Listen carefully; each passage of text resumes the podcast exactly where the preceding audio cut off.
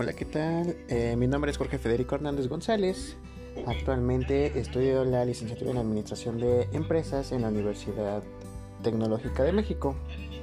Estoy en el cuarto cuatrimestre y lo que a mí me gusta es tener aquella información eficiente para poder tomar decisiones.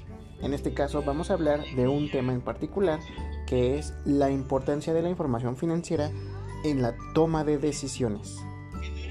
Entonces, por favor, quédense conmigo, vamos a comenzar y espero que este comentario, que este podcast sea de su agrado. Básicamente, eh, pues en verdad es mi primer eh, mi primer podcast, es la primera vez que inicio, entonces hay que comenzar, ¿vale?